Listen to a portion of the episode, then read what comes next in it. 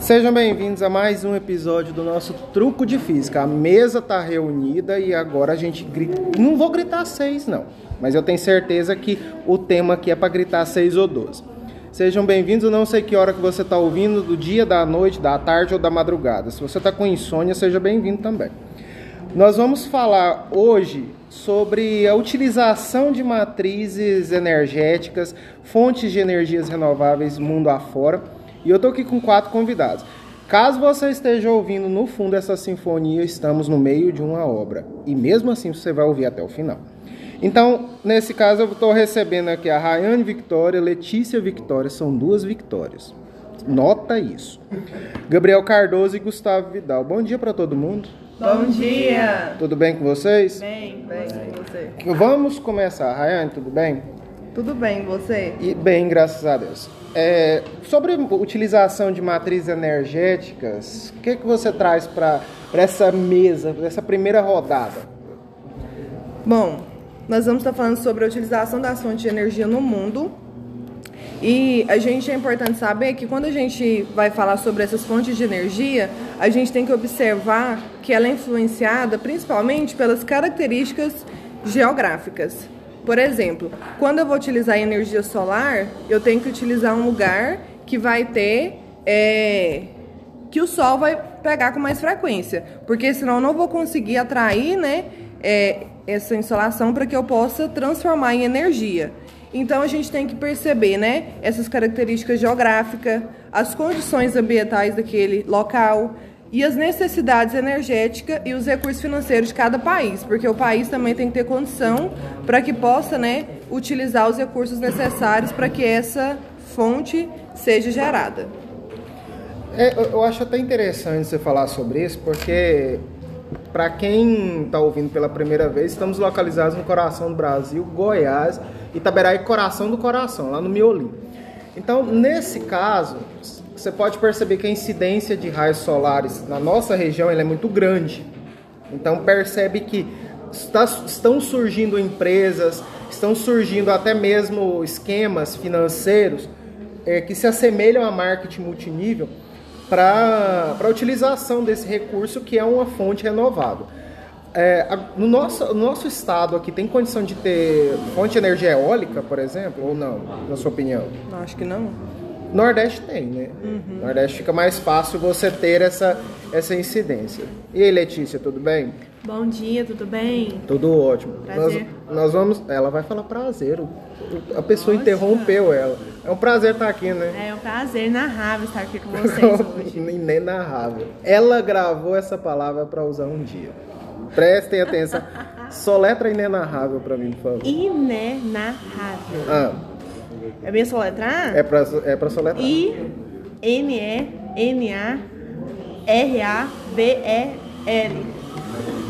O, o, o, narrável dela é só com R, narrável. Então. narrável. É, não tem como. Você pediu o truque, você pediu truque e ainda perdeu essa primeira rodada, mas vamos lá. Pois é, aula de português aí faltou, né? Claro. Faltou. Mas física tá ótimo, Não, gente. física tá aqui. muito bom. O que importa é isso. Mas eis que. A Alessandra, que é professora aqui? Não, a Cristiane. Eis que é encontrada aos prantos, não sabe por quê. Então vamos lá. Que, que você pode falar sobre essa utilização de fonte de energia mundo afora? Eu só confirmo, né, com a Rayane, mas uma coisinha que eu achei muito interessante é como ela citou o exemplo, né, da energia solar, né, que advém do sol, né, gente? Vamos lá, solar, sol.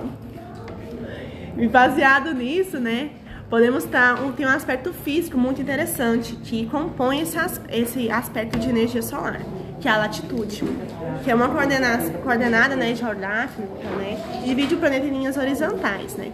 Tendo essa latitude, pode diferir, né, nas, nas tensões climáticas, né, se ela é chuvosa, se ela é seca, ou se, ou se tem muito vento, igual o Ada falou, como ele citou o exemplo das energias eólicas, que é através de ventos. Como ele já disse, né? A gente mora no coração, né? Podemos dizer assim. E por aqui, como a, a gente mora aqui em Goiás, a ô Goiás bom, né? É, melhor ainda. Tô Né? chegando na época de pamonha. Pamonha, rodeio. Com certeza. Eu não vou fazer propaganda da festa de peão que vai ter, porque não tô ganhando nada por isso. Mas vamos né? Então, aparecendo aqui em Goiás, primeira coisa, né? Não tem vento, certo? O solar aqui está sendo aprimorado, podemos te dizer, ainda mais em fazendas. Por exemplo, em granjas, a gente é bem previsto de ver essas energias solares, mas a maioria aqui são energias hidrelétricas, que vêm da força das águas. Não, isso é verdade, porque ainda no Brasil você tem uma, uma grande utilização de hidroelétricas, a construção de barragens também está aumentando. Mas é necessário que o Brasil busque, né? Realmente, mas Outra... também que contribui, né, financeiramente. É, aí a questão de governo é... a gente não vai falar, porque senão o homem manda prender a gente. Né? Porque senão, pode falar, Raya. E quando a gente fala dessas fontes de energia renovável também, né, é, a gente sabe que a gente depende né, do, da natureza. Por exemplo, em dias nublados, a gente percebe que o aproveitamento dessa energia solar vai ser baixo em decorrência da baixa intensidade luminosa. Então vão ter dias que vai ser bom, mas tem dias que nem tanto, porque a gente não vai ter o sol com tanta frequência. Então é, vai depender do dia, né? Isso é com certeza. É, e outra coisa, não, não é porque você tá, o dia está nublado que não tem captação.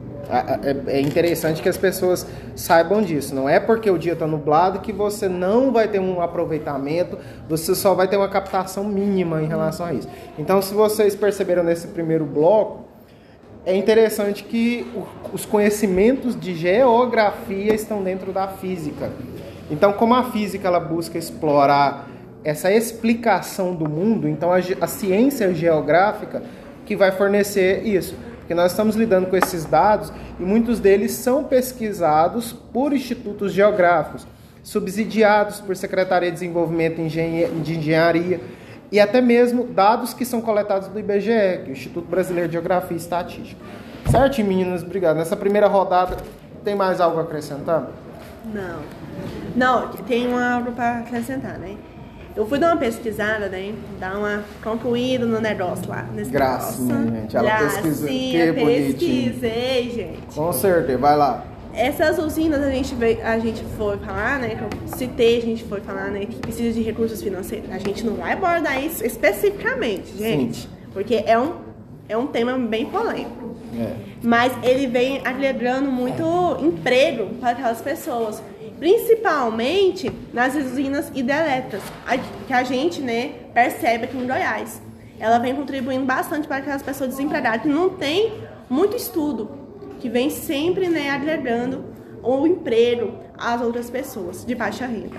Isso, isso é muito interessante, porque querendo ou não, a geração de emprego que vai é, e tem que observar também a questão dos impactos ambientais. Secretaria de Meio Ambiente tem que estar sempre de olho para que essa construção, até mesmo a manutenção dessas usinas, elas não impactem negativamente o meio ambiente.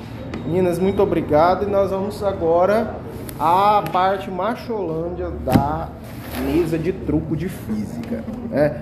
Gabriel, tudo bem contigo? Bom dia, Ada. Bom dia, tudo bem? O que você pode falar sobre matrizes energéticas? É, a principal coisa das matrizes energéticas que ela pode ser usada em várias atividades, mas também ela ajuda na produção de energia elétrica. E essas atividades que ela podem fazer é como funcionar veículos, processamento de indústrias e o preparo de alimentos. E essa matriz elétrica envolve também o mundo. Tipo, envolve o mundo, a matriz, a matriz do mundo. Com certeza. E aí, nesse caso, é, quando a gente fala de matrizes energéticas, nós temos que perceber que matriz é a matéria-prima, matéria primeira desses detalhes. Né? Mundo afora, o que, que você tem para destacar sobre esses detalhes? Mundo afora? Sim. É, na minha opinião, eu acho que no mundo afora ele gasta mais que o Brasil. Uhum. Essas matrizes. Porque tem muitas outras coisas que gastam mais energia do que no Brasil. Isso, sem falar que a reunião dos países mais ricos, por assim dizer, eles têm uma renda voltada a um fundo monetário voltado para essa manutenção de matrizes energéticas renováveis, porque as não renováveis ficam difíceis a cada dia escasso, é, mais escasso. E aí você percebe que os países nórdicos, igual é, Noruega, Suécia, Finlândia, eles investem bastante em, certas, em certo tipo de energia, principalmente marítima, né? Sim. E, é, Gustavo, tá tudo bem contigo? Olá, bom dia. Bom Tudo dia. bem com você? Em relação a, a isso, o tema de matrizes energéticas, o que, que você pode contribuir, além do que o Gabriel falou? Nós estamos na segunda rodada já. Tá bom. Como o Gabriel havia dito, né, a matriz energética, ela está relacionada a fontes de energia, né? Renováveis e não renováveis também, né, Ada? Sim, claro. E ela representa uma média de quantidade de cada país, né? Que cada país tem a sua quantidade de energia elétrica e acho que ela também depende muito do das energias, né? Como solar, é, gás, né? Sim, também. Porque muitas delas são, movem aquecedores, né? Isso. Nosso país não sofre com tanto frio, porque é um país tropical, mas muitos países usam gás natural, que é um dos motivos dessa, dessa de- desse ataque. Eu não vou dizer guerra, porque daqui a pouco o Putin lança um míssil aqui e acaba com tudo isso daqui com a gente, né? Se ele ouve o que a gente está falando, coitado. Não, mentira, eu não, não gosto daquele cara, não. Ele basicamente ele provocou uma invasão não autorizada, uma, um uma premissa de guerra, só por causa de alguns recursos desses também. Gás natural é um deles. A Ucrânia está sofrendo até hoje por causa disso. Com gás natural. Sim, porque tem gasoduto que passa debaixo de território ucraniano. E se você fornecer isso para certas indústrias, é garantia de que aquecedores estarão ligados por mais tempo. Então, o gás natural é uma a disputa pelo gás natural, pela posse desse gasoduto, até em questão territorial, ela tem que ser levada em, considera- em alta consideração. E isso muito, a Europa parece que está passando pano para isso, é a impressão que dá. O que mais você tem a acrescentar? Então, Adam, é... ela é um conjunto né, de fontes dispo- disponíveis para ser utilizadas em determinadas regiões, que significa que está relacionada em tantas produções elétricas. né? No Brasil, é, creio que nós temos bastante desenvolvimento né, Certo, de matriz energética. com certeza. E é isso que eu tenho para dizer. Muito bom. Letícia, fa- faz aí. Um aspecto muito interessante sobre a matriz energética é a implementação de biomassa. Certo. Muito, é muito importante porque ela não polui como, como os outros, as outras energias, né? Ela é, muito, ela é muito importante. Como, por exemplo, podemos citar eólica, solar e geotérmica. É uma condução muito favorável né, para o Brasil, apesar de ter né, essa implementação aqui em Goiás do solar. Então, a biomassa vem com tudo, né?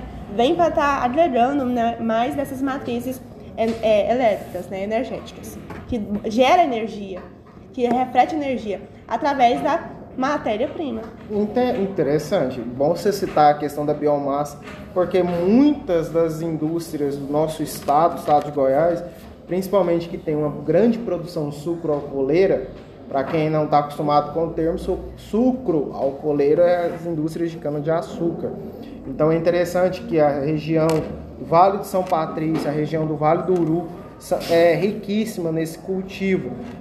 Várias cidades como Inhumas, Nerópolis, Anicuns fazem esse tipo de manejo com cana-de-açúcar para utilização de biomassa com o resto da cana. Pessoal, muito obrigado pela participação de hoje. Tem alguma consideração final a fazer? Só agradecimento mesmo por vocês terem assistido até o final. Muito obrigado. E dizer, né, também que, gente, a energia tá aí. Então vamos fazer bem uso, viu? Aproveitar essa era, economizar, né? Vamos Porque- economizar, que o bolso não para, não, de tirar a conta, não. A Enel, a Enel vem fazendo ca- cada dia mais essas, esses aumentos, né? Graças a Deus que saiu da bandeira vermelha. Mas tem certeza que ainda tem muito a considerar. Exatamente. Gabriel, obrigado pela sua participação também, viu? Eu que agradeço. Foi muito bom ter participado desse podcast. Rayane, obrigado. Eu que agradeço e como está sendo falado, que a gente possa aproveitar né, essa energia de forma melhor possível, porque tá caro, gente. Vamos procurar sempre minimizar os custos aí. Obrigado. Quem, quem vai gritar truco aqui pra mim?